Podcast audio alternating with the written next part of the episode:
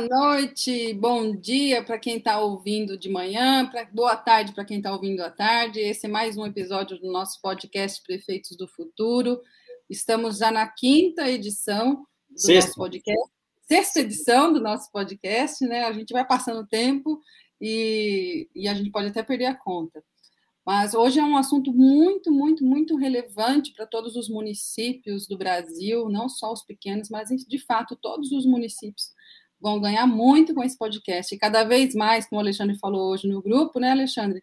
Cada vez mais o nosso podcast está ficando pesado aqui, de tanta gente é, muito importante, e principalmente com muito conhecimento, muita bagagem aqui conosco. Então, Alexandre, meu parceiro, meu querido, seja bem-vindo e vamos lá, começar mais um podcast. Obrigado, Sol. É, a gente tem a honra né, de ter recebido aqui grandes nomes que a tecnologia nos uniu. Ainda não conheço o nosso convidado pessoalmente, não tive essa oportunidade, é, mas a gente faz parte, né, fez parte de uma sala no Clubhouse aí com quase 30 encontros, 30 semanas seguidas. Acho que praticamente a única sala que falava sobre governo inteligente, cidades inteligentes naquela rede social. Uhum. E, e, aí a gente acabou, durante várias semanas, aprendendo muito com ele, tem muito conteúdo, muita experiência é, muita expertise. É, só para vocês terem uma ideia, ele passou uma relação sobre temas que ele poderia falar hoje, então talvez hoje a gente até, com muito prazer, vá além da uma hora, caso a gente. É, o assunto flui, eu acho que vai fluir, e aí dentro da disponibilidade de cada um de tempo, né? Mas da relação que, que o nosso convidado nos passou, falaria sobre ecossistema de inovação na vocação do município, qualificação para inovação, inovação aberta, é, definições de melhoria incremental, inovação disruptiva de serviço ou de produtos, é, oferta de cursos online ou presenciais para os neném, nem trabalho nem estude para empresas, sobre retenção de talentos, criação e retenção de novos negócios, várias oportunidades dentro desse conceito de cidades inteligentes, gestão baseadas em dados, né, com a priorização da meta dos gastos e, e particularmente o tema que a gente puxou, a Sol é, sugeriu gestão de dados para gerar emprego e renda, né? E a transformação digital com automatização de processos, maior agilidade no atendimento para o cidadão, transparência de resultados. Uh, e quem vai falar sobre tudo isso, é, ou um pouco de cada isso e talvez mais outras coisas que possam surgir ao longo do, desse nosso papo, vai ser o professor Gilberto Fernandes, fundador e diretor executivo do Instituto Nutec, que fica em Brasília, 39 anos de vida corporativa nas indústrias de telecomunicações, hardware e software. É membro fundador do chapter de Brasília do PMI, que é o Project Management Institute, que é, para quem não conhece, disciplina né, sobre gestão ágil, gestão de projetos é, no mundo, é uma fundação mundial.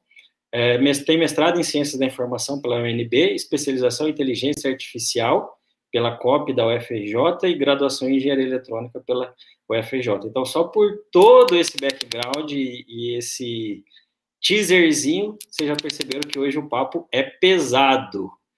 E antes de dar boas-vindas ao Gilberto, já tem gente chegando aqui, é, Aruanã Avelino de Campina Grande, na Paraíba, é, por favor, é, coloquem seus nomes e a cidade de onde vocês estão. Não sei por algum problema da LGPD não está aparecendo para a gente aqui o nome de vocês. Então, coloque o nome e a cidade de onde são. Curtam, compartilhem. Isso aqui hoje tem muito valor. Não tem preço, mas tem muito valor. Então, compartilhem com o máximo de pessoas.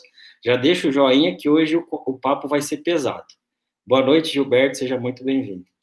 Boa noite, muito obrigado pela oportunidade. A honra é toda minha de estar aqui participando com vocês. Né? Seja bem-vindo, Gilberto. Legal. Cleiton Diraí de Minas também, seja muito bem-vindo.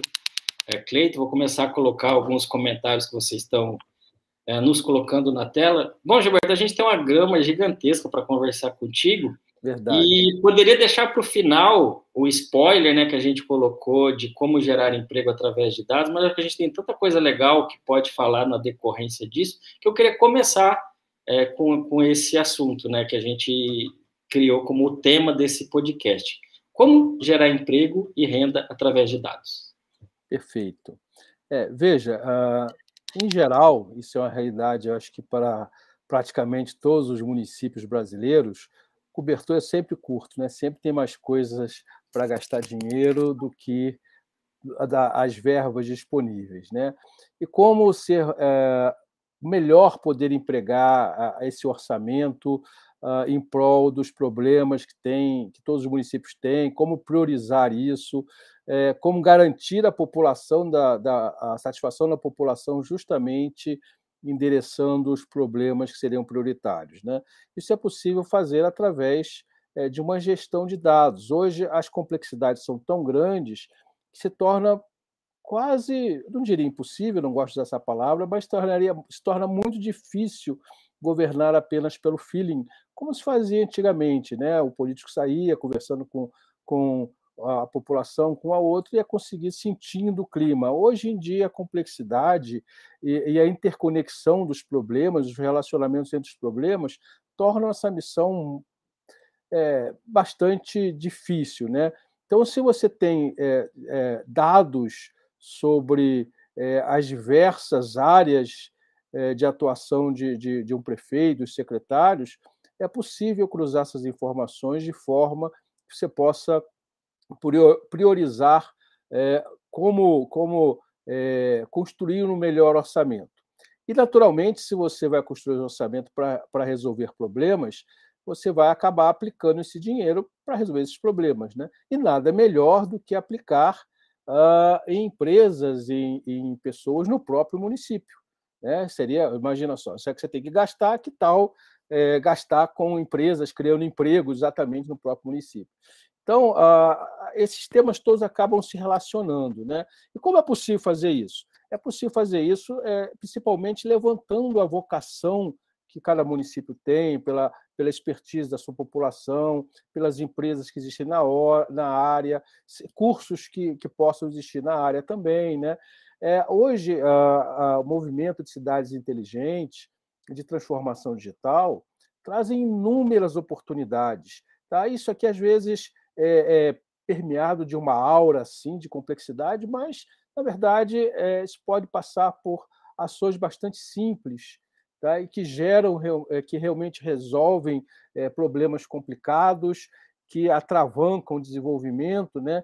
É, só para citar, até para desmistificar esses termos, né?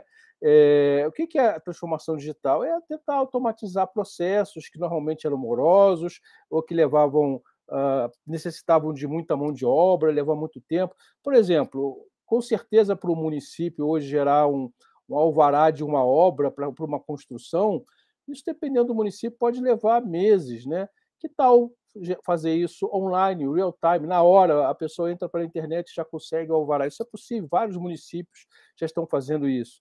Temos é, aqui um, um case de, de, um, de um município que quis fazer isso, incentivou a criação de uma empresa para isso, e essa empresa saiu desse município pequeno e hoje está atendendo até, até a capital, como São Paulo, está sendo atendida por essa empresa que surgiu de um município pequeno, tá? para resolver um problema específico de um município pequeno. Né? Então, transformar a, a, a solicitação de um alvará em uma requisição que possa ser atendido de imediato online não, é, não, tem tanta complexidade assim, né? Mas uh, as pessoas, os prefeitos, os políticos, secretários, eles precisam ter uma visão aberta, eles precisam é, estar, uh, conseguir perceber essas oportunidades, perceber as oportunidades que eles têm como realmente uh, aproveitar, tá? E para isso é preciso algum nível de capacitação, né? Algum nível de entendimento, é nada muito profundo, mas é o trabalho que vocês fazem e fazem muito bem, né? Então, eu acho bastante importante o trabalho que vocês do prefeito, Prefeitos do Futuro fazem, justamente de qualificar uh, uh, os políticos, os prefeitos secretários, para que possam identificar essas oportunidades, essas necessidades, a vocação do município e, com base nessas três coisas e no seu orçamento, nas prioridades de gestão, né, você conseguir colocar tudo isso ah, vamos dizer assim, num saco único, e ao mesmo tempo que você deixa a população satisfeita, você resolve os problemas com o orçamento que você tem, você aproveita, cria empresas e gera renda e gera emprego para resolvendo os problemas da situação. Da, da, não precisa trazer empresas de fora às vezes, né? É, essa, essa é a ideia básica. para isso, naturalmente, é necessário essa capacidade é, de, de, de, enxergar essas oportunidades, de entender, é, desmistificar um pouco todo esse palavreado, essa terminologia mais técnica que acaba permeando esses assuntos e, e, realmente arregaçar as mangas e tocar em frente. Hoje existem muitos municípios no Brasil realmente é, fazendo esse tipo de atuação, tá? e que eu acho que é um caminho uh, que dá resultados bastante palpáveis, é, reais, é, nada de, de sonhos estratosféricos, com o pé no chão, mas que os resultados têm sido bastante significativos. Né? Legal, Gilberto. Bacana é, essa, essa sua primeira colocação, né, da gestão baseada em dados, sem ser pelo, pelo feeling como era antigamente, né, do político que é, andava e conversava com a população e a partir daí criava um plano de governo, um projeto. No interior a gente fala, né, que ou na prefeitura ou nas empresas é o processo do olho do dono que engorda o porco, ou que engorda o gado, que está ali olhando, né? E, e quando a gente traz uma gestão para dados, isso auxilia tanto no planejamento, né? Como você falou, você começa a trabalhar com indicadores, é mais efetivo na construção dos projetos, no alinhamento dos processos, nesse planejamento, mas também depois durante a execução, né? Porque daí você tem os parâmetros é, realmente objetivos, né? Para entender se aquele projeto está gerando o resultado esperado, qual foi a evolução dos indicadores é, dentro da cidade, na gestão, para os servidores, para a população. E como você disse, não precisa nem ser nada algo muito complexo. Né, a gente trabalha junto com os prefeitos do futuro com um conceito chamado OKRs, né, Objetivo que é o Results, a gente teve aqui semana passada como convidado o secretário de governança de Maceió, o Antônio, e lá em Maceió ele chegou implementando o conceito do OKR. Para quem não sabe, é algo que o Google criou. E é você pegar um grande objetivo, e aí, no caso dos prefeitos do futuro, a gente divide por consultor, por secretaria, e aí cada secretaria tem seus OKRs, e o grande objetivo você destrincha em três objetivos menores, e ao atingir esses três objetivos menores, atinge o grande objetivo né, falando de gestão em dados. Antes de devolver a palavra para você, Gilberto, também passar para a Sol, deixa eu cumprimentar a prefeita Nívia de Itacarambi, o Álvaro Cardoso do Cimidouro, é, Rio de Janeiro, Itacarambi fica em Minas. Nívia, estaremos com evento em Viçosa, em novembro, aí em Minas, hein? Então já põe na agenda aí, é, segunda quinzena de novembro, nos encontraremos em Viçosa. O Fernando, Zé Fernando, de Pau Brasil, da Bahia, mais uma vez aqui com a gente, participou bastante do podcast com o Michel, que também está aqui com a gente. O Michel foi convidado é, falando sobre ecossistemas de inovação numa, num evento no episódio passado. E finalizando aqui com boa noite para o Roberto Windrickson, de São Paulo.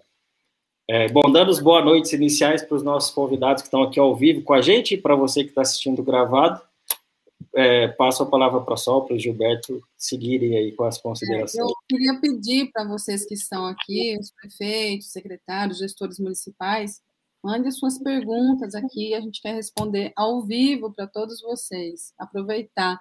Esse é um momento, é uma oportunidade, né? A Carla está aqui também, já esteve com a gente em vários eventos, uma grande parceira nossa. Boa noite, Carla. E, Gil, é o seguinte, é, a gente estava comentando sobre é, fazer a gestão em cima dos dados. Agora, como fazer uma, um diagnóstico, né? Como que você é, faria essa, um diagnosticar a vocação ali do, do município para gerar essa, para melhorar a renda e a empregabilidade do município? Perfeito. Esse diagnóstico ele precisa ser feito em dois, em dois uh, aspectos diferentes. Né? Primeiro, em termos dos problemas que o município tem, e aqui é, realmente precisa o prefeito ter esse feeling né, de fazer uma relação é, dos problemas que chegam para ele. Né?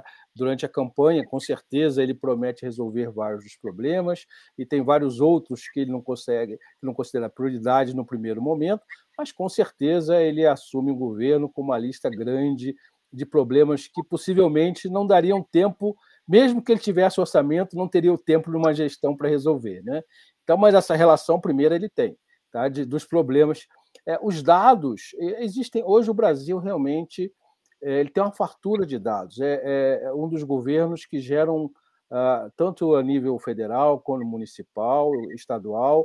É, mesmo os municípios que não, não têm muita essa cultura, pode se beneficiar dos dados que são gerados tanto por instituições federais como por instituições estaduais, para que possam é, prever ou, ou planejar é, onde empregar o seu, o seu orçamento e, que, e priorização dos problemas. Né?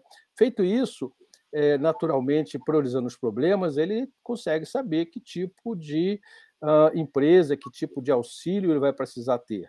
Tá? Então, ele pode, um, ter é, empresas que não exatamente tenham toda a expertise que ele precisa, mas que atuem, de certa forma, naquela área. Então, valeria a pena, com certeza, investir na capacitação dessas empresas. Tem muitos municípios fazendo isso, dando, é, dando capacitação absolutamente de graça. O BID, o Banco Interamericano, tem financiado diversos programas em municípios. Aqui em Brasília, a, a, eu presenciei, tem um, foi, alguns meses atrás foi colocado um edital exatamente para ser feito isso, financiamento do BID, para dar treinamento nas regiões mais carentes aqui do, do Distrito Federal, sem custo, tanto para empresas quanto para pessoas físicas, para que possam ser capacitadas exatamente é, dentro das áreas que cada região precisa. Tá? Então, é, é, claro que se o município que precisa de alguma situação, de, de alguma expertise que é, extrapole muito, talvez é, ele tenha que buscar isso fora, né?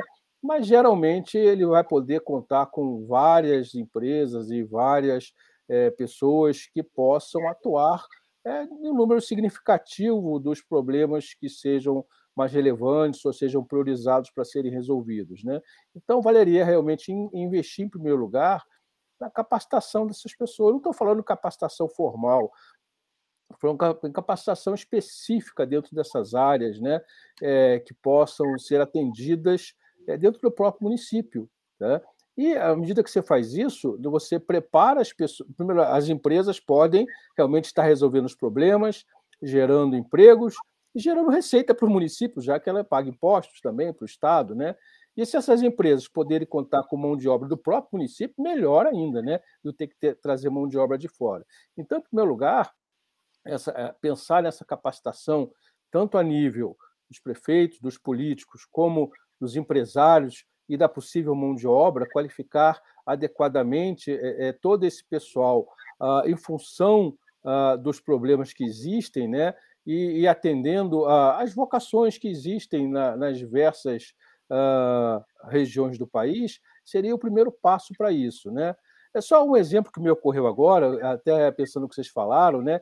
Veja, antigamente, há um século atrás, talvez, o médico examinar um paciente, ele auscultava, apalpava. Hoje é impensável um médico conseguir fazer algum diagnóstico sem pedir um monte de exames, né? Então, o que, ele está fazendo? Ele está fazendo uma atuação baseada em dados, são os exames.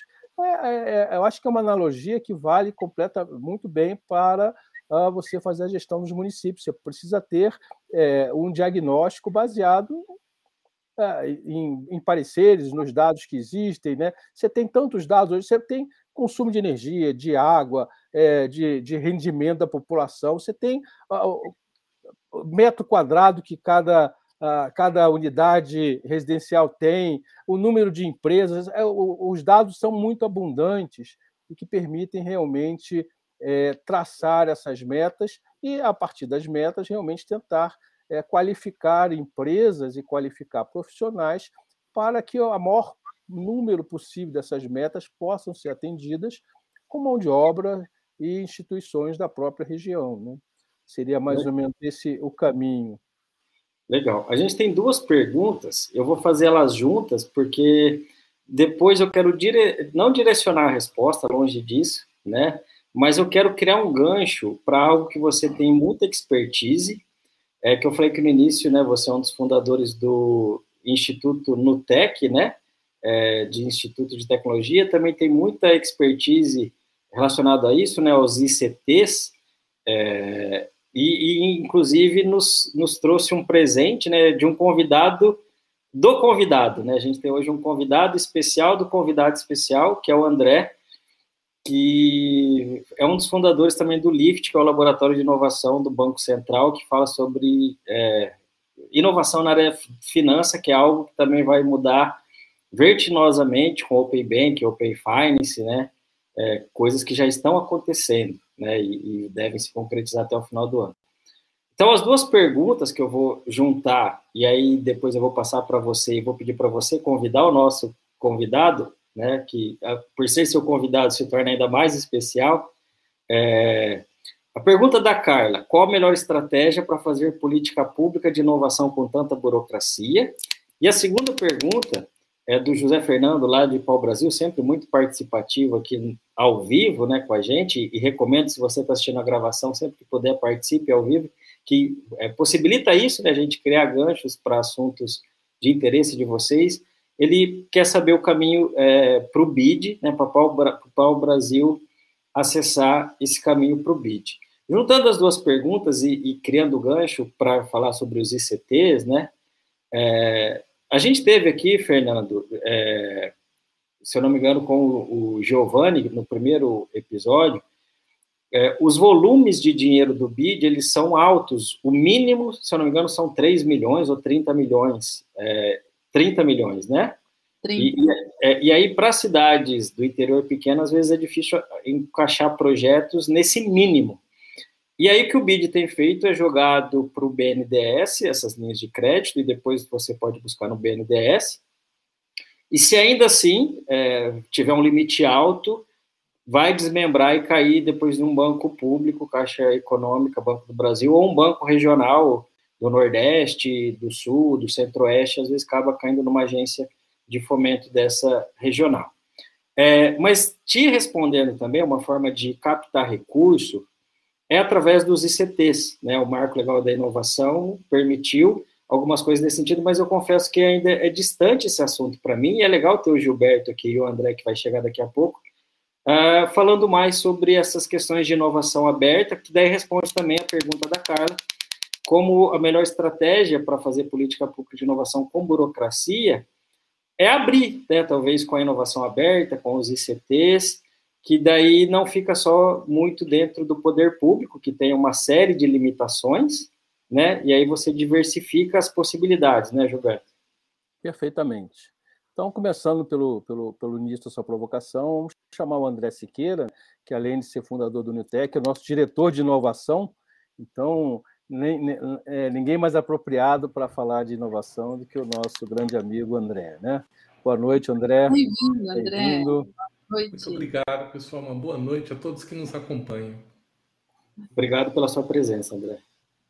Você quer, gostaria de responder alguma dessas duas perguntas, André? Ô, Gil, eu acho que vale a pena a gente pensar, e eu quero começar por conta da restrição que foi colocada em relação ao BID, pelas possibilidades das parcerias público-privadas que abrem um espaço importante, inclusive para o uso da chamada lei do bem e da lei de inovação. É, por que, que isso é importante? Há muito interesse por parte da iniciativa privada no estabelecimento de projetos que façam geração de riquezas, por um motivo muito simples para que nós tenhamos bons consumidores, nós precisamos ter a geração de riquezas. Então, é, é importante a gente começar a, a pensar sobre esse aspecto para uma qualificação dos espaços de iniciativas de projeto como oportunidades para a melhoria do índice de desenvolvimento hum, humano para as cidades e para os municípios, para o crescimento dos mercados locais com as suas vocações, daí a importância de se identificar essa, essa vocação natural, mas trazer parceiros que possam fomentar a inovação. E nesse aspecto, a chamada economia digital, ela vai fazer uma diferença muito grande, porque nós estamos diante de uma mudança muito grande que é a mudança do paradigma geográfico. O cidadão ele não está mais localizado exclusivamente onde ele mora. Ele participa remotamente. Ele é capaz de produzir recursos externamente. Então, você, minha amiga, meu amigo, prefeito, prefeita, quando você tem a possibilidade de instalar um polo de inovação na sua cidade, imagine que você pode ter a colaboração de pessoas em qualquer lugar no mundo. Isso pode fomentar desenvolvimento, isso pode criar oportunidades, de modo que nós precisamos revisar os nossos conceitos de investimento à luz das mudanças que a transformação digital tem trazido para o nosso dia a dia. Legal, André. É, e, e, e, avançando, né, para até você explicar um pouco mais sobre o, o Instituto, né, é, de, de, tecnologia, qual, qual é o objetivo dessas ICTs, é, como você disse, qualquer ICT de qualquer lugar do Brasil pode, de repente, desenvolver um projeto em qualquer cidade do Brasil, mas, de repente, o prefeito pode falar, não, eu quero estimular a criação de um aqui na minha cidade, e por que, que eu faria isso? É, porque, assim, a gente teve, com a lei da inovação, o marco legal da inovação, algumas possibilidades, e algumas prefeituras têm feito isso, mas muitas ainda não fizeram, de criar a lei municipal da inovação, o Fundo Municipal da Inovação e o Conselho Municipal da Inovação. Isso está contemplado lá no Marco Legal da, da Inovação. E talvez aí 10, 20% dos municípios do Brasil fizeram, mas até pela pesquisa informal, né, que eu e Sol temos feito, pelo menos aonde a gente tem atuado, principalmente nos pequenos do interior, ainda é um, um, horizonte muito grande para se desenvolver essas questões contempladas na lei. Mas se o prestação eu quero ir além também, fazer um ICT, para que, que eu faria isso? Quais são os benefícios de eu criar ou fazer parceria com algum instituto em alguma região que talvez esteja como de vocês aí em Brasília? Olha, eu gosto muito de usar uma referência no aspecto de inovação que penso ser muito instrutiva para nós que lidamos com o problema da inovação no país. E eu me reporto a Exposição Universal de 1876, que foi uma das mais importantes no mundo, que trouxe mecanismos de inovação super interessantes na Pensilvânia e que tinha na sua abertura ninguém menos do que Dom Pedro II, o imperador do Brasil, convidado especial por ser um grande incentivador das inovações em todo o mundo, não apenas no Brasil. Naquela oportunidade, Dom Pedro II ele foi aos Estados Unidos, foi até a universidade para assistir algumas aulas de um sujeito chamado Alexander Graham Bell, e durante a exposição, quando ninguém dava atenção ao elemento chamado telefone, foi Dom Pedro II que foi até lá e chamou a atenção de todos quando pegou o aparelho e disse: Nossa, isso fala.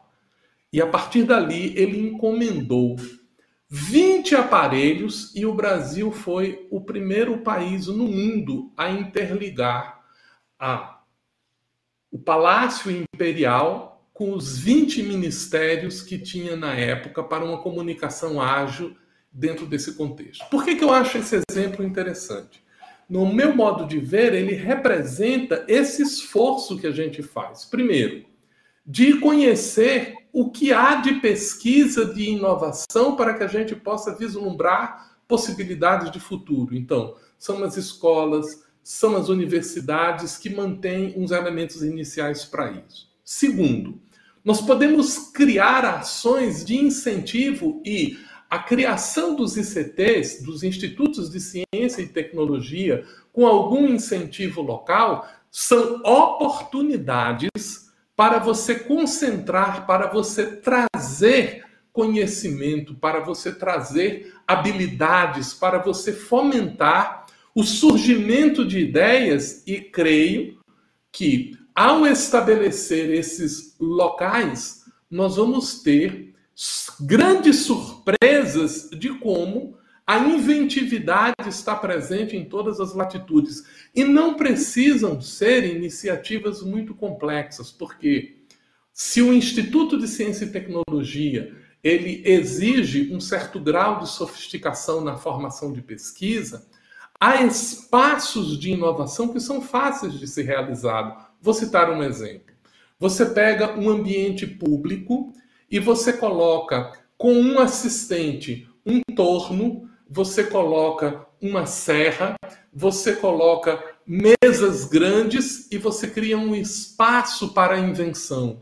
Você cria um espaço para a troca de ideias, para a comunidade começar a desenvolver projetos com assistência, com monitores, e aí, em torno de pequenas unidades que são grupos de ideias, você pode suscitar o desenvolvimento de projetos de interesse local que podem reverter na geração de grandes valores para o município, para citar um exemplo. Legal, bacana. É, acho que outro exemplo também que você viveu de dentro, né, que o Gilberto sempre comenta quando a gente se encontra, né, quando a gente conversa, aproveitando enquanto isso para dar o um abraço para Moisés Leite de Echaporã, Jader Pacman de Pires do Rio Goiás, sejam bem-vindos, é, que é o LIFT, né, que é o Laboratório de Inovação do, do, Banco Central, acho que é uma coisa que, é, como o Gilberto fala, é um assunto que é caro para ele, ele sempre se, se a gente percebe emoção na voz dele quando ele toca nesse assunto. O, Gilberto, nas vezes do Clubhouse, quando ele falou do, do Lift, acredito que você também, né, André, por estar envolvido diretamente nisso. Eu queria que você falasse, então, para a nossa audiência o que é, para que, que serve, quem quiser, de repente, participar, quais são os passos. Ótimo.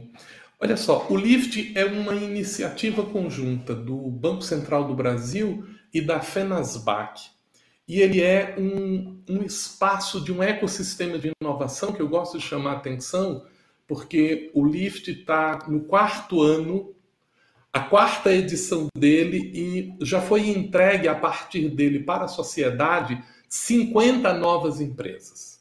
Acho que esse é um ponto importante. Algumas delas ficaram famosas, como a Noble, a SpinPay, que receberam grandes investimentos por parte do mercado logo que saíram do, do laboratório de inovação. Mas eu gosto da ideia do Lift por um motivo muito especial: o orçamento do projeto. Em quatro anos de desenvolvimento do projeto, com quatro edições, três revistas publicadas com resultado, mais de 270 participantes e 50 projetos formulados, o orçamento do programa é zero.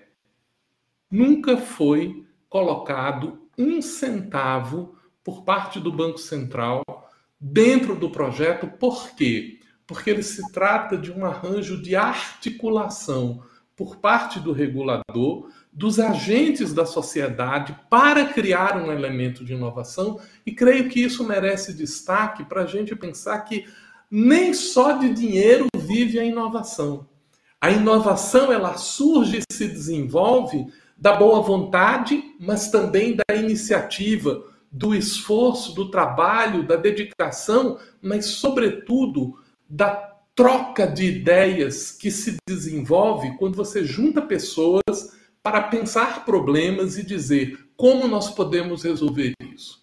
É muito curioso que é uma experiência em que tem se criado uma comunidade de inovação no campo financeiro e a gente percebe que as pessoas que passaram pelo Lift não querem mais sair, então eles voltam, querem se transformar em mentores de novas ideias, querem participar no desenvolvimento de novos projetos, querem fazer cooperativas de atividades comuns com empresas que estão nascendo, porque se percebeu que o modelo de colaboração ele tem um impacto muito grande no campo da inovação. Legal. Eu gostei muito disso que você falou, né? não, só, não só de dinheiro vale inovação. É, esses dias eu estava abrindo mais uma sociedade, né? E, e aí eu falei, olha, eu não vou pôr capital, vou pôr tempo. E tempo vale dinheiro e às vezes muito mais do que o dinheiro monetário, né? É, e, e, o que eu falei no início da, da live, né, aqui da, dessa transmissão ao vivo, isso aqui não tem preço que a gente está fazendo, ninguém está pagando para assistir. Como a Carla falou, gente, compartilha, curte, porque é de graça, não está pagando, mas tem, tem muito valor.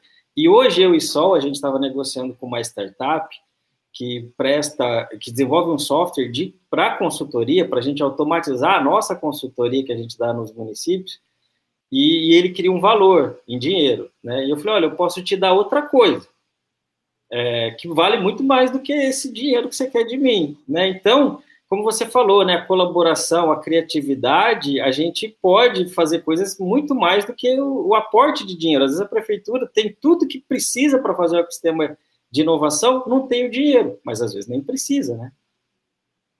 Acho, acho que esse é um aspecto bem legal e isso nos remete a uma questão importante, que é o problema da retenção de talentos. Não é possível reter talentos sem primeiro identificá-los. E às vezes a gente negligencia isso, a gente não consegue perceber que talentos estão ao nosso redor. Tem uma frase que eu gosto muito que diz assim: as flores precisam aprender a arrebentar no local onde estão. E isso é muito significativo quando a gente pensa que ideias são sementes e pessoas são como, com a licença da palavra, viu só? São sóis capazes de fazer florescer valores extraordinários quando elas se dedicam, quando elas se juntam, quando elas são capazes de pensar nisso. Nós estamos vivendo um momento diferente na história da humanidade em que as ideias ganham a, a, possibilidade de se transformarem em um valor inestimável. E é preciso aprender a reconhecer onde elas estão e como cuidar delas para que elas possam sair do plano abstrato e se transformarem em valores reais para a sociedade, se transformarem em geradores de ativos para as comunidades e melhorarem a qualidade de vida das pessoas, dos municípios, dos estados e das nações. André, é, desculpa, só pode fazer sua pergunta. Não, elogiar o André, porque a gente quanto, quanto mais ele fala, mais a gente quer ouvi-lo, né? Eu ia perguntar exatamente isso, ele já foi pastor, padre, porque se passa essa colinha agora, eu, deposito o dízimo, porque ele tem um ar evangelizador, né? E, e, muito persuasivo, né? E adorei a frase que ele disse, né? As sementes, as flores precisam aprender a arrebentar onde elas estão. Vou usar, tá, André? Não sei se é sua, mas vou usar citando você. É, porque a gente tem falado muito isso para os prefeitos, e falando de inovação, e aí queria que eu vi, o Roberto também, uh, porque uh, na, no episódio que a gente teve com o Michel, né, quando ele falou, você para desenvolver o ecossistema, você precisa de três pilares, a iniciativa privada, o poder público e a academia. Quando a gente fala de academia, hoje não é mais a academia a universidade, é o conhecimento. E às vezes o da academia não é o mais atualizado naquele momento para aquilo que você precisa. Principalmente quando a gente começa a falar de software, linguagem de programação, se essa academia é uma universidade federal, por exemplo, ela dificilmente vai ensinar a, a linguagem de programação mais atual, porque só para ela comprar licença para essa linguagem de programação vai um ano, e aí esse um ano essa linguagem já surgiu outra, cada ano surge aí o React, o Node.js, e vai surgindo coisas novas, que lá na academia demora, tem um delayzinho do processo de uma instituição pública de comprar uma licença de software. Ah, como os nossos municípios, dos prefeitos que a gente se especializou, tem por volta de 50, 100 mil habitantes, e poucos têm uma universidade, então a gente tem que buscar essas alternativas de um instituto como o de vocês, ou, por exemplo, a gente tem uma parceria com uma startup, que chama Digital Innovation One, que eles ensinam gratuitamente essas linguagens, React, Node, e fazem bootcamps, hackathons, né? De repente, quem está chegando agora na área de tecnologia, eu falei um monte de sopa de letrinha, mas são as novas formas de se aprender tecnologia e as novas linguagens em que se desenvolve tecnologia. Isso online e de graça. É, então, qualquer lugar que tenha um ponto de internet, que tenha lá um smartphone, um seu computador, a academia, o conhecimento chegou lá na ponta atualizado. E com a pandemia, o home office é, deixou de ser um tabu, deixou de ser um paradigma e se tornou uma realidade. Então, grandes empresas, grandes bancos estão contratando programadores de qualquer lugar do Brasil e do mundo. O Gilberto trouxe vários dados interessantes sobre isso, não vou dar spoiler, depois se ele quiser falar sobre, até de evitar programador que fale outra língua para que ele não vá embora, que ele fique aqui, né? É, e então, hoje, o prefeito ou a prefeita, secretário que está nos ouvindo e tem essa criatividade, essa visão, ele consegue gerar emprego e renda é, de qualidade, com salários aí de 10, 15 mil reais, porque programador hoje está ganhando daí para lá, os bons, né? É, e é, sem gastar, né? Gratuito. Então, assim, a inovação tem permitido essa, essas inovações, né? Para ficar redundante, mas é o que é, né? Perfeito. É, veja, o papel dos ICTs, até para fazer um gancho que você falou, é justamente tentar fazer essa, essa ligação, esse, esse, essa conexão entre a iniciativa privada, entre o governo, entre a academia e entre a sociedade. Esse é o papel estabelecido, inclusive, na legislação para os ICTs. Tá? Uh, o Inutec, especificamente, ele nasceu dentro de um centro de pesquisa na UNB, tá? eu, André, e mais o, várias pessoas que fundaram uh, o Inutec eram todas oriundas desse mesmo centro de, de pesquisas lá na, na Faculdade de Ciências da Informação, e quando surgiu a legislação em 2016 que criava a figura jurídica do ICT privado, que antes existia só o público, né, nós resolvemos no ano seguinte nos desligar da UNB e fundar um instituto justamente para escapar das amarras da, de toda a burocracia da administração pública. Então, respondendo até algumas perguntas que existem aqui sobre justamente essas amarras, veja, não necessariamente é, o município precisa ficar preso às amarras. Hoje existem legislações é, que, que permitem contratações de inovação de modo bastante simplificado, criação de ICTs de forma simplificada. Existe muito dinheiro, mas muito dinheiro é, para inovação no país que simplesmente não é acessado por desconhecimento de como acessá-lo, de como criar projetos. Tá? É, você usa pouquíssimo percentual do dinheiro disponível na, na lei da informática, na lei do bem, na, no, no, no, na verba que tem a, a FINEP. Tá? Então, tem, tem dinheiro sobrando que é, nem iniciativa privada, nem o, a, os municípios acessam por desconhecimento de como acessar isso. Mas isso passa ao largo da burocracia. Você não precisa ficar esperando um edital. Realmente, é, quando surge um edital, uma licitação para participar, é complicado ter uma burocracia. Mas você propor projetos, nada impede que um município ou um grupo de municípios de uma região se juntem para pegar um financiamento desse. Tem muito dinheiro. Precisa, precisa simplesmente conseguir escrever um projeto é, que atenda os requisitos que são solicitados para esses tipos de financiamento. Muitos desses financiamentos são a fundo perdido, não, precisa, não tem nem retorno. Tá? Isso tanto para iniciativa privada quanto para órgãos públicos. Os ICTs servem para isso também. Veja, é difícil para qualquer empresa no país reunir uma mão de obra com vários doutores vários mestres e manter essa, esse pessoal em tempo integral. Tá? O ICT consegue reunir esse pessoal e disponibilizar os serviços especializados sob demanda, na medida que tem necessidade. E, além disso, tem isenção de vários impostos. Tá? Não se paga nenhum tributo trabalhista, os, os pesquisadores são todos bolsistas, são isentos de imposto de renda. Então, só de se tirar todos esses tributos trabalhistas e, e, e, e demais taxas, isso é, já torna essa mão de obra especializada muito competitiva e disponível no Brasil inteiro. Né? É, citando um exemplo, nós estamos aqui há mais ou menos um ano e meio fazendo um projeto aqui que tem é, nos tomado bastante atenção. Nesse projeto, que, que da parte que o Inutec está executando, nós temos hoje participantes desse projeto em São Paulo, em Belo Horizonte, a maior parte das pessoas em Brasília, em Juazeiro do Norte e em São Luís, é, dois na Holanda, tá? todos brasileiros, tá? participando de um mesmo. Várias dessas pessoas a gente nunca nos encontramos pessoalmente. O projeto começou já na pandemia várias dessas pessoas, nós simplesmente nunca nos encontramos pessoalmente. Tá? Tem pessoas que, que eu simplesmente não conheço pessoalmente ainda. Vários já conhecia antes, mas tem pessoas que, se, que se, é, passaram a incorporar o projeto que nós nunca nos encontramos pessoalmente, mas a, a convivência é tão estreita hoje em dia que é, essa, essa, essa separação de vida virtual e vida real, ela cada vez se torna mais fluida, se torna mais sutil, né?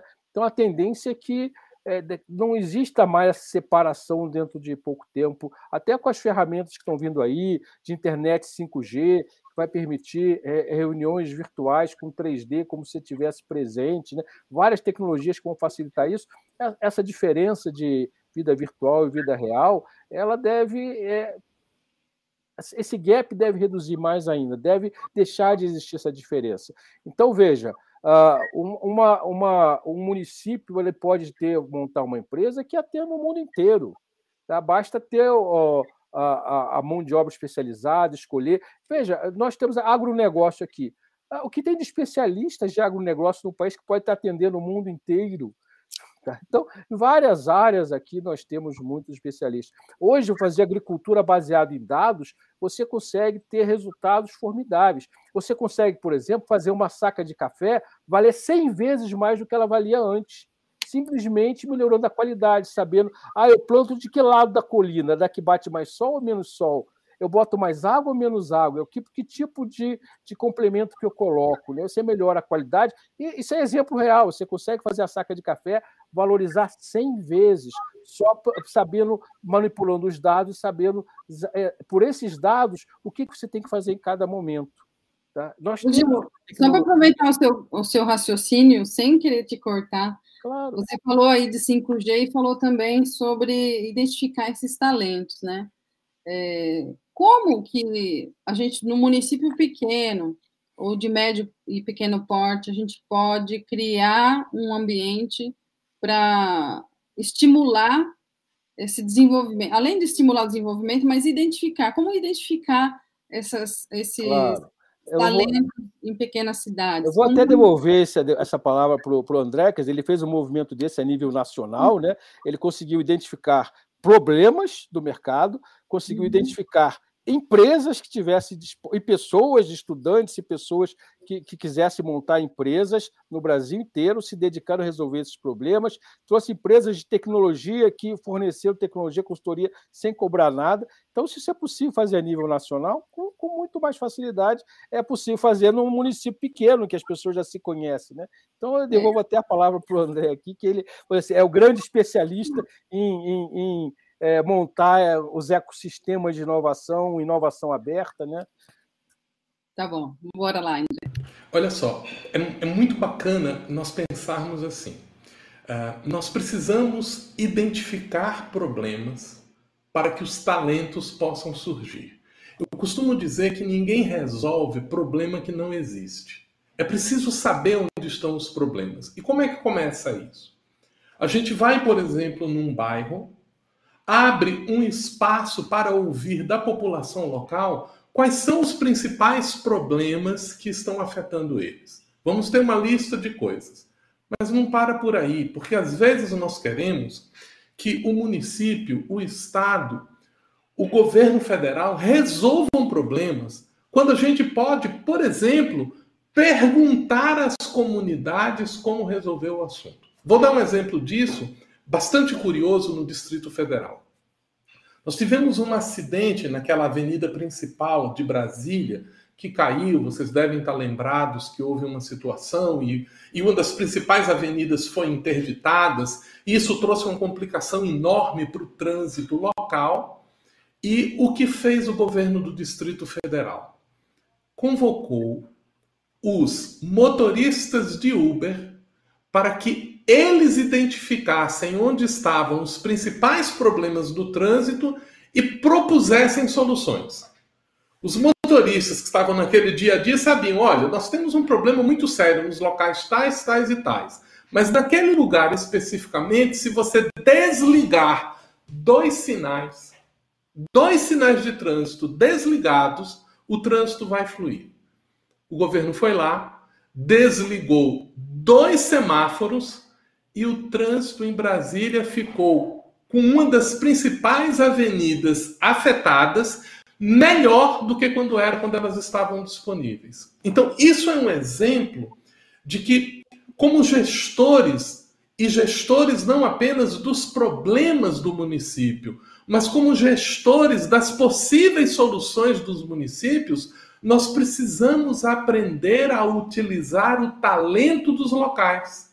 E esses talentos, eles são a criação de pequenos espaços de identificação de problemas, mas a pequenas comunidades que se propõem a resolver problemas, a experimentá-los, a simular o que, que está acontecendo. E aí eu faço a distinção de que os grupos dos institutos de ciência e tecnologia, eles fazem a diferença porque trazem para esses espaços métodos próprios de pensar, metodologias de resolução de problema que podem auxiliar a atacar aqueles problemas que a comunidade identificou como sendo necessários. E é a partir daí que nós vamos identificando talentos. É a partir daí que nós vamos percebendo possibilidades de mudança que fazem parte das grandes soluções que podem mexer com o dia a dia das pessoas.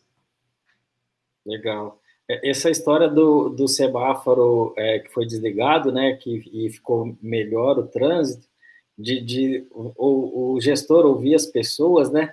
Tem muita gente, acho que o Giovanni que fala, é, quanto menos o governo atrapalhar, melhor, né? O, o governo e aí lembra aquela história do, da prefeitura que construiu uma praça gramada e antigamente não tinha grama e aí a população andava e aí tinha a trilha que a população fez, né? E aí pô, a prefeitura, alguém que projetou, fez um outro caminho, né? E aí as pessoas continuaram andando pela grama, e aí ela arrumava a grama e as pessoas não andavam pela trilha. Aí chegou o prefeito e falou: não, vamos fazer o seguinte então, muda a trilha de lugar, faz em cima de onde que as pessoas já andam, onde já está ativado. Para que, que vai por aqui então, né? É mais ou menos isso que aconteceu em Brasília. Tem uma, tem uma, uma frase do John Rawls que é, é um, é um grande estudioso ele tem uma obra chamada Uma Teoria da Justiça, que é, um, é, um, é uma obra que marca o pensamento político da contemporaneidade, porque a partir da discussão sobre o que é justiça, ele vai falar sobre o desenvolvimento de políticas de uma maneira geral. E ele tem uma sacada que é muito bacana quando ele diz assim: o papel do governo não é o de dar para as pessoas a melhor qualidade de vida. Porque quem sabe qual é a melhor qualidade de vida são as pessoas. Então, o papel do governo é criar os espaços adequados para que cada indivíduo consiga construir a melhor solução para a sua qualidade de vida.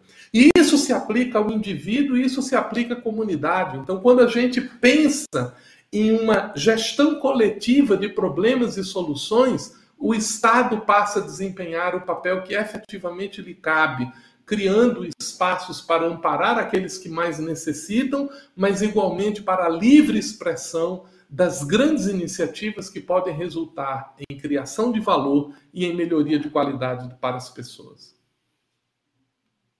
Show. Uma aula, né? Hoje eu falei que o negócio ia ser pesado. Hoje só assiste se estiver no Wi-Fi. Se tiver no 3G, não assiste, porque o conteúdo está pesado, né, Gilberto? É, uma. Um, só para relaxar um pouquinho, né? É, eu e André dividimos algumas disciplinas do mestrado e doutorado na UNB, né?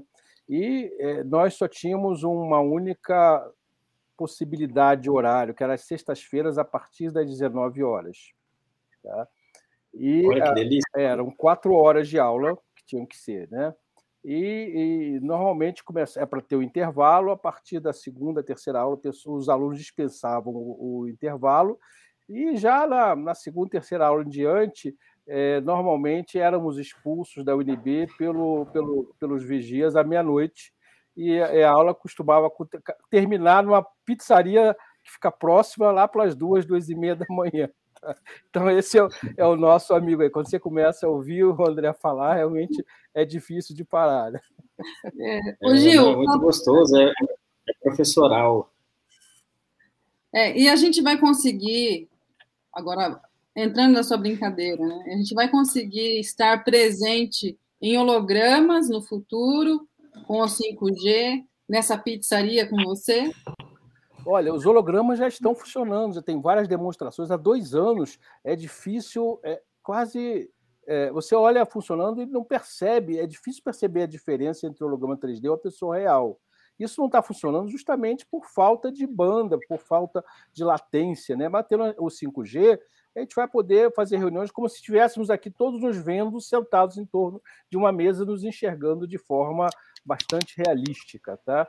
Então, isso vai. Como que, como que isso vai, vai afetar a gestão municipal, as políticas públicas? Eu quero que você dê um spoiler para a gente aí do que está por vir, dessa disrupção claro. das políticas públicas.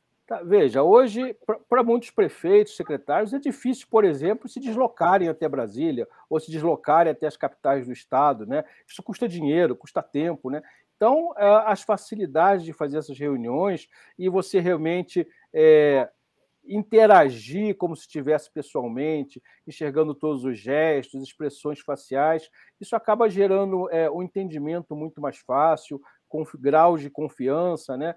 Então, essas trocas de ideias, mesmo dentro do município, para citar essas ações que o André falou, de, de, de, de trazer para a mesa os problemas e a população e as ideias. Então, tudo que exige comunicação, esse tipo de tecnologia vai facilitar essa comunicação, vai torná-la mais fácil, mais barato, tá? as pessoas não vão precisar se deslocar tanto, tá? vai permitir, eventualmente, você trabalhar remotamente Quer dizer, a pessoa não precisa sair do município que ela nasceu e viveu a vida inteira para arrumar um emprego melhor.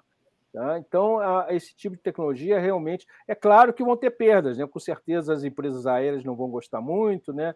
É, toda a, a parte de transporte, mas, por outro lado, desafoga né? A, todo o trânsito das cidades, é, reduz poluição, traz, aí a gente acaba se adaptando a isso. Né? Tá? Mas realmente é o tipo de tecnologia possivelmente vai revolucionar bastante áreas de transporte, de comunicação, tá? de trabalho. Tá? Isso é uma questão de, é, não é de si, é de quando, é de quando a, tiver disponível a internet 5G, né? Legal. Eu, eu, acho que vai ter muito ganho também na área de medicina, né? E principalmente para os municípios de, de, pequeno interior, a telemedicina e com hologramas, né? Permite aí uma anamnese mais rica, né? Do, do paciente e isso acho que para os municípios do interior vai ser um ganho gigantesco. É, vou, vou, vou gerar um gancho também para a próxima pergunta, né? Dentro do cardápio de assuntos que vocês passaram, a gente já está estourado com o tempo, mas aquilo que você falou, o assunto está bom, a gente segue.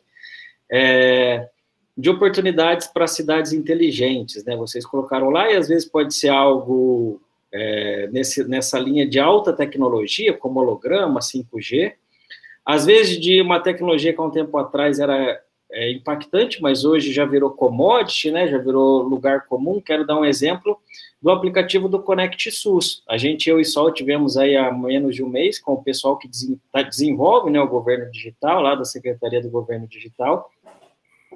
E até dei os parabéns. Na primeira dose não tinha é, o aplicativo.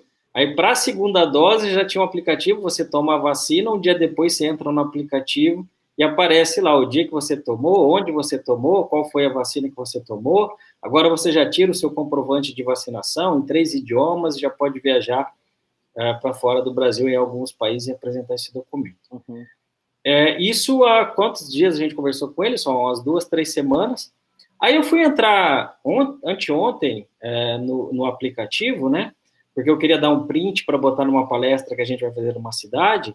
E eu já vi que já abriu uma série de novas funcionalidades no aplicativo. E acho que é bom quem está assistindo, se for da área da saúde ou quem está ouvindo a gravação, já pode lá no Connect SUS você botar suas alergias. Quando eu era criança, minha mãe é, colava um esparadrapo na minha cueca, alérgico à penicilina. Eu ia viajar, é, com, com esparadrapo na cueca, alérgico à penicilina. Primeira coisa, na hora que eu vi o Connect SUS, adicione aqui suas alergias, eu já fui lá, penicilina. Porque eu quase morri quando era criança por choque anafilático. Então, hoje, quando eu sofrer qualquer acidente, tomara que isso não aconteça, mas se eu for parar numa unidade básica de saúde e alguém digitar lá meu CPF, de qualquer lugar do Brasil, vai conseguir ver que eu sou alérgico à penicilina. Outra coisa simples mas genial, o nome de um contato de emergência. E eu botei o meu pai e o telefone dele. É, então, em qualquer lugar que eu tiver hoje, vai facilitar muito para essas pessoas lá, o médico, a enfermeira, assistente social, localizar pessoas do, que até então devia ser um transtorno danado chegar alguém lá para identificar alguém, para entrar em contato. e coisas simples de conexão de dados, informações simples, que agora lá na ponta vão fazer uma diferença gigantesca. Uhum. É verdade. Hoje, para citar um caso real, hoje minha filha foi tomar a segunda dose da, da vacina tá? e ela estava sem o cartão dela. É, esqueceu da casa de outra pessoa, estava sem o cartão. Simplesmente chegou lá com o celular, está aqui, ó. Ninguém discutiu, não tem problema nenhum. Se fosse em outra época, né, talvez não conseguisse tomar, né? Exato. Ela usou justamente esse impacto da esse impacto da chamada transformação digital, ele vai ser rapidamente sentido uh, dentro da educação. E esse é um ponto importante para a gente perceber, em especial os gestores municipais, porque para que as infraestruturas de telecomunicações possam efetivamente contribuir para uma mudança na educação local, elas precisam estar estabelecidas e reservadas com um certo privilégio para isso. Imagina você ter no seu município a possibilidade de trazer professores de universidades estrangeiras, de grandes centros de pesquisa do país, para falar e pensar os problemas locais num espaço de escola. Nós precisamos repensar o espaço da escola à luz dessa transformação digital Com como um grande centro de inovação. Com certeza. Isso é uma das principais áreas que eu acho que vão sofrer grandes transformações. Né? A educação tem que ser repensada. Né? Como eu não lembro agora quem falou isso, mas a, a gente usa hoje é, métodos de ensino do século XIX ainda, né? E conteúdo do século XX em pleno século XXI. Né? Então, a gente precisa realmente uh, nos atualizarmos nesse, né, nessa questão do ensino. Né? E realmente o que você falou abre para os municípios terem acesso sem necessidade de deslocamento é, dos alunos, dos estudantes de, desse município, a, a, conteúdos, a professores, a escolas do mundo inteiro, né? Legal. Até o José Fernando está fazendo uma, uma, um comentário, né? Citá-lo aqui que está ao vivo com a gente na gravação. A pandemia promoveu a redução da, da exclusão digital. É, ela, eu, eu, eu vou é, concordar discordando, né? ela, ela reduziu, mas aonde ela não reduziu, ela aumentou. Conseguiu entender? Ela, ela reduziu, mas aonde ela não reduziu, ela aumentou. Exatamente, porque não tem muitos municípios, por exemplo, é, municípios do Nordeste, diversos é, do interior do Brasil, a internet não funciona. Então, a, a falta de uma internet de banda larga, eu estou falando de eu tô falando de 3G, tem cidade que não funciona 3G. Tem cidade, não precisa ir longe não, Sol. Veja, capital do país, é, em Brasília aqui, a UNB ano passado teve que suspender as aulas, simplesmente não tiveram aulas nem no primeiro nem no segundo semestre, porque não podia ser presencial, e 70% dos alunos não tinham condições de assistir às aulas remotamente por falta de uma internet em condições, em plena capital do país, não precisa muito para o interior. Né? É. E esse, então... Sol, é um, é um aspecto que nós precisamos pensar, porque da mesma maneira que os trilhos foram a infraestrutura do século E as rodovias começaram a se estabelecer como alternativas no século XX, as infovias são requisitos necessários para o século XXI. E por infovias, nós estamos falando de infraestruturas de comunicação onde se pode criar valor, onde se pode descobrir talentos, onde se pode propor valores e inovações de uma maneira barata e eficiente. Exato, André. Inclusive, uma, um dos, dos, dos objetivos da Carta de Cidades Brasileiras, de Cidades Inteligentes do Brasil, é promover a inclusão digital. Né? Esse, se eu não me engano, é o segundo. E para isso tem que ter internet livre. É como iluminação pública. Então todo mundo tem acesso, tem que tem o direito à internet livre, como se fosse a iluminação pública. Nós temos, mesmo que a gente pague uma taxa, que todo mundo que paga iluminação paga uma taxa de, iluminação pública, a gente vai ter que ter a internet pública também. Para isso, a gente claro. precisa de política do governo federal, como o José Fernando falou aqui, faltou a política pública do governo federal, o Wi-Fi Brasil. Cadê? O Wi-Fi Brasil precisa de recursos de emenda para avançar. Ouvi isso no Ministério das Comunicações. Lamentável. Exatamente, José. É lamentável. Mas veja só, eu queria até trazer um exemplo aqui. Está coberto de razão, isso seria uma obrigação do governo federal. Mas o prejuízo é, de não ter isso é, é muito maior do que, eventualmente, investimentos é, localizados. Tá? Hoje você tem disponibilidade de internet. É claro que seria interessante se o governo federal fosse responsável por isso. Mas hoje, qualquer lugar do Brasil pode ter internet por satélite, por rádio, ou por fibra, ou de alguma forma é possível ter. Eu vou citar um exemplo real. Isso, um tá? exemplo aí, tá? O governo do, do estado do Piauí, por exemplo, ele contratou uma empresa que possibilitou conexão por internet para 100% dos municípios, inclusive aldeias indígenas, para quê? Para a educação de ensino médio. Então, ele conseguiu universalizar e democratizar o ensino de ensino médio, Tá? É, em várias é, localidades em que não haviam professores, puderam ser é, construídos estúdios e professores extremamente gabaritados davam essas aulas para todos os municípios, todo mundo recebia a, a mesma aula, os professores que muitas vezes não tinham capacitação naquela disciplina aprendiam também. Só para você ter uma ideia, como resultado, o Piauí, em poucos anos, pulou da última posição uh, na, no, no, no, exame lá, no, no, IDEB, né, que é a avaliação do Enem, era o 27 do país, subiu 14 posições. Foi o único estado da União que teve, é, sub, teve resultados positivos em quatro avaliações consecutivas. Tá? O custo disso, veja, uh, foi zero para o Estado, porque ele se utilizou da legislação do Fundeb, ele permitiu que essa internet propiciasse é, tarefas extra-classe, e para cada duas horas extra-classe dos alunos, o Estado recebe 30% a mais de Fundeb. Então, ele recebeu mais dinheiro do Fundeb do que ele gastou para conseguir toda essa revolução em educação que ele fez lá. Então, custo para o Estado, ele não dependeu do governo federal, usou a legislação uh, existente, propiciou melhoria de qualidade para os alunos. Fazer a, a, aluno ficar duas horas a mais na escola, porque tem internet, isso é, isso é, isso é fácil, né? Aonde não tem internet, né? Exatamente, né?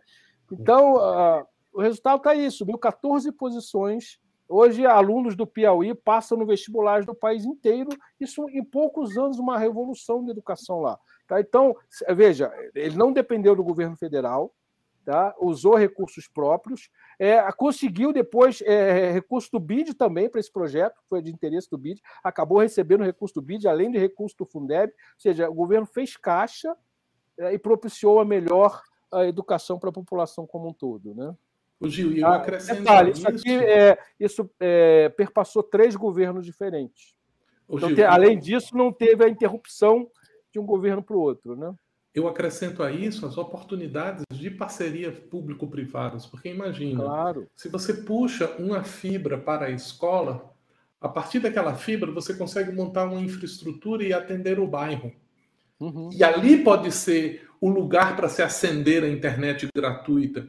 E ali você pode criar pequenos ecossistemas onde você reúne, por exemplo, a segurança pública junto com a escola, os espaços comunitários junto com a escola, as possibilidades de posto de atendimento de saúde junto com as escolas. Então, se a gente começa a pensar nesses arranjos de serviços sociais incluindo as infovias nos municípios, isso pode ter uma transformação geral nas possibilidades de surgimento de valor e de riquezas para os municípios.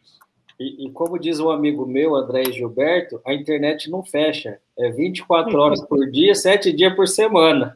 Então, ainda amplia o escopo de horário de atendimento, né? automatiza e, e aumenta as possibilidades. Né? Com certeza, com certeza.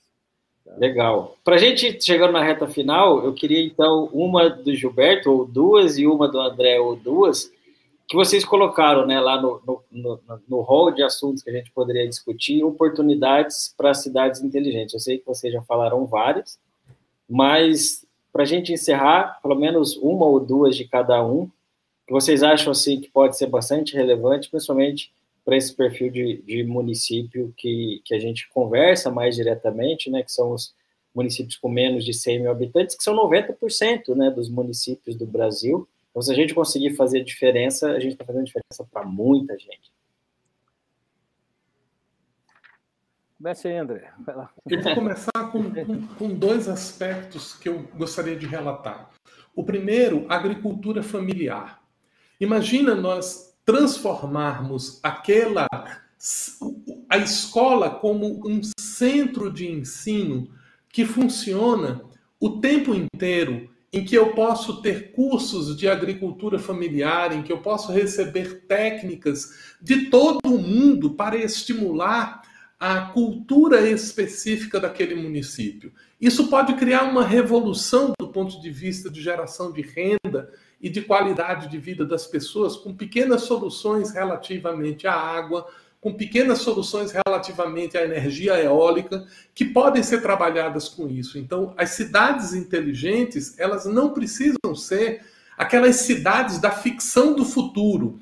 Você põe um moinho e dentro do moinho você aproveita para gerar energia, e na energia que está gerada você aproveita para extrair água e transportar para fazer aquilo dali, para criar cisternas. Então, a capacidade de entrar em contato com o mundo através dessas infovias pode ser um grande elemento de mudança. E o segundo foi aquela que eu mencionei, começarmos a transformar os municípios em conglomerados onde se concentram os serviços sociais. Então, os serviços de segurança, os serviços de educação e os centros de inovação, junto com as áreas de saúde, quanto mais integradas elas tiverem, mais fluxo de pessoas, menor o custo e maior a geração de informações que podem resultar na identificação de grandes possibilidades para os municípios. Creio que esses dois elementos são grandes oportunidades para as cidades inteligentes pequenas, mas que podem se transformar em centros de excelência e de qualidade de vida para o futuro. Muito legal. Pesado, hein? Eu vou citar um exemplo que é, atende duas questões ao mesmo tempo. Eu vou começar por um exemplo até curioso que é, tomei conhecimento há uns dias atrás, houve um anúncio de uma universidade na Coreia do Sul que criou uma, uma privada, vamos assim dizer, tecnológica, né? na qual transforma dejetos humanos em energia. E as pessoas que usam ganham criptomoedas. Olha só que interessante, né? Então, veja, lixo é um problema do país inteiro e energia também é. E transformar lixo em energia é, imagina, você está resolvendo dois problemas ao mesmo tempo, né? É, acabando com poluição e gerando energia que hoje estamos ameaçados até de, de racionamento. Isso eventualmente pode ser feito para fazer um em município muito grande é algo complicado, é muito mais fácil fazer isso em municípios pequenos tá, do que fazer em municípios grandes. E é, com as tecnologias, você pode eventualmente fazer isso até no nível de um, de um de uma fazenda, ou de um prédio, ou de uma comunidade, de um condomínio. Tá? Dá para tratar essas, essas questões no nível mais atômico. Né? E, e, ao mesmo tempo que você estaria é, resolvendo a questão da poluição, ao mesmo tempo estaria gerando energia. Né?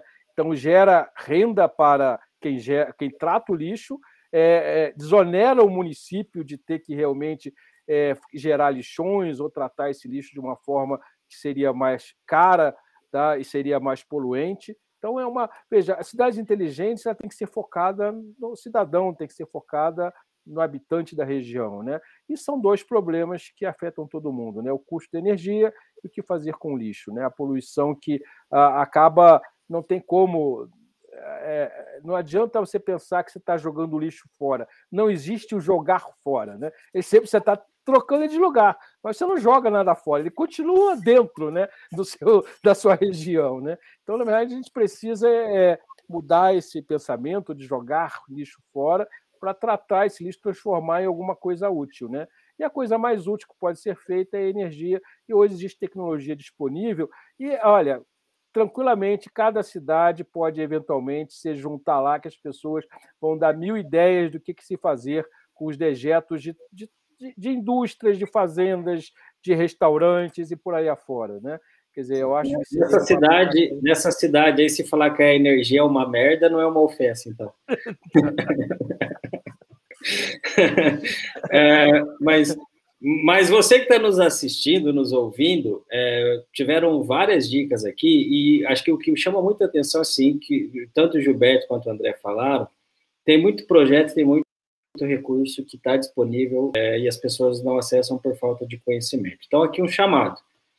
Você que é gestor público, entre em contato com a gente dos prefeitos do futuro, a gente junto com o Instituto Nutec, dos dois é, convidados especiais que estão aqui hoje, a gente vai ter o maior prazer em tentar entender dentro da sua realidade que tipo de projeto a gente pode desenvolver, aonde poderia ter recurso disponível para isso, e a gente juntos aí começar a melhorar a, a situação da sua cidade utilizando de criatividade né? E às vezes pode ser algo de grande desenvolvimento tecnológico para o momento atual, como essa privada que o, que o vaso né, sanitário que o Gilberto comentou, que transforma fezes em energia, ou Bill Gates, que criou uma que transforma fezes em água né, potável, é, que também ainda, acho que talvez economicamente, para o município pequeno, ainda não chegou, mas quem sabe daqui a pouco possa chegar. Ou como o André falou, é, criar uma infovia, e às vezes pode ser simples, como o Gilberto deu o exemplo, a gente também ouviu esse case de uma convidada especial que ele trouxe no, no Clubhouse. Como é que é o nome dela mesmo, Gilberto? Mari, Mariana? É, é, é, Maiana. É. Maiana, que desenvolveu esse projeto no Piauí, onde o governo conseguiu gerar caixa, né? Então, assim, é, utilizando a legislação é, do Fundeb, e ao trazer a infovia, né, como o próprio André falou, você traz capacitação, como o caso da agricultura familiar, né, aproveitar melhor a água, gerar energia, e depois também é, melhorar a cadeia de valor, né? Então, às vezes, essa fruta, esse legume que às vezes ia em natura como uma commodity, ali naquela comunidade, aprender a criar uma compota, aprender a, a gerar um valor naquele produto, aumentar o valor agregado e aí aumentar a renda uh, naquele, naquele município. Né, André? Pode ser complicado, mas pode ser simples também. É, esse, é, a, essa é a definição de genialidade do Einstein, né? Fazer as coisas simples, né? É. Eu, eu, eu, conversei essa semana com um, alguns gestores do município de Fruta do Leite, é, de Minas Gerais. E eu perguntei a origem do nome. Ele falou, não, realmente era uma fruta da minha região. Hoje não é mais. E a cidade é muito pobre. Né? A cidade é, é do interior de Minas, perto de Montes Claros. Eu falei assim: olha, pode estar no seu radar a solução econômica do seu município, o seu nome da sua cidade. Né? Porque, como fruta do leite já não existe mais, pode resgatar isso junto com tecnologias e, e, e fazer com que isso seja o marketing da cidade. Enfim, tem muita coisa para fazer. Eu acho que nosso trabalho está apenas começando, né? Legal. Encerramos então com o feedback da Nívia, prefeita de Minas Gerais, também Itacarambi. É, tomara que eu não tenha falado o nome da cidade, se eu falei, me desculpe. É, deixa, Itacarambi, exatamente, de é, Minas Gerais. Interessante, vocês deram uma aula, obrigada pelos ensinamentos. Boa noite, Nívia, obrigado por ter acompanhado aqui ao vivo. Obrigado e boa noite, Gilberto e André. Suas, suas considerações finais aqui do nosso podcast do Prefeitos do Futuro. Mais uma vez, obrigado por tanto ensinamento aqui com a gente. Pessoal, eu vou tomar liberdade de começar insistindo com isso. Inovação é vontade. Inovação é a capacidade de transformar desafios em atitudes. Então, quando a gente está diante de um problema, nós precisamos pensar que nós estamos também diante de uma oportunidade de fazer o esforço perseguir a solução. Como gestores públicos, que nós paremos de refletir que nós somos gestores de finanças, que nós somos gestores de problemas, mas começarmos a pensar que nós somos gestores de oportunidades, que nós somos gestores de talentos, que nós somos gestores de futuros essa perspectiva vai fazer um sentido diferente quando nós pensarmos a inovação como o instrumento de criação do amanhã. Acho que esse é o ponto de reflexão. Sim, só complementando o André, exatamente essa, essa troca da visão de problemas por oportunidades, né? O Brasil seria o parque de diversões de tantas oportunidades, né? Então, vamos nos divertir ali resolvendo os problemas. É divertido fazer eh, inovação. É algo que realmente é, é lúdico, né? É resolver problemas sem o estresse todo e com, com gratificação, né? Então, essa é a mensagem também que fica. Parabéns, uma salva de palmas a vocês. Muito obrigada. Realmente é encantador, não dá vontade de encerrar, né, Lê? Mas a gente tem aqui o nosso horário, já passamos de uma hora. E André, muito obrigada, seja sempre bem-vindo no nosso grupo. E Gilberto, gratidão por todo o seu conhecimento, sua, sua disposição e por ter convidado aqui o seu parceiro, também mentor e professor André. Nós Show. já agradecemos a oportunidade. Muito obrigado novamente. Show. Grande e é abraço, é meus amigos. Show. E é divertido, como o Gilberto falou, foi divertido até aqui e vai continuar sendo divertido a gente trabalhar nisso junto. Vamos curtindo aí a, a caminhada e a trajetória. Um abraço. É, Boa noite a todos. daqui, pessoal. Encaminha esse podcast, encaminha esse vídeo para os seus gestores, para sua prefeita, seu prefeito. E estamos juntos até a próxima quinta-feira. Bye, bye. Até a próxima. Até a próxima. Bye, bye. Obrigado, Boa noite.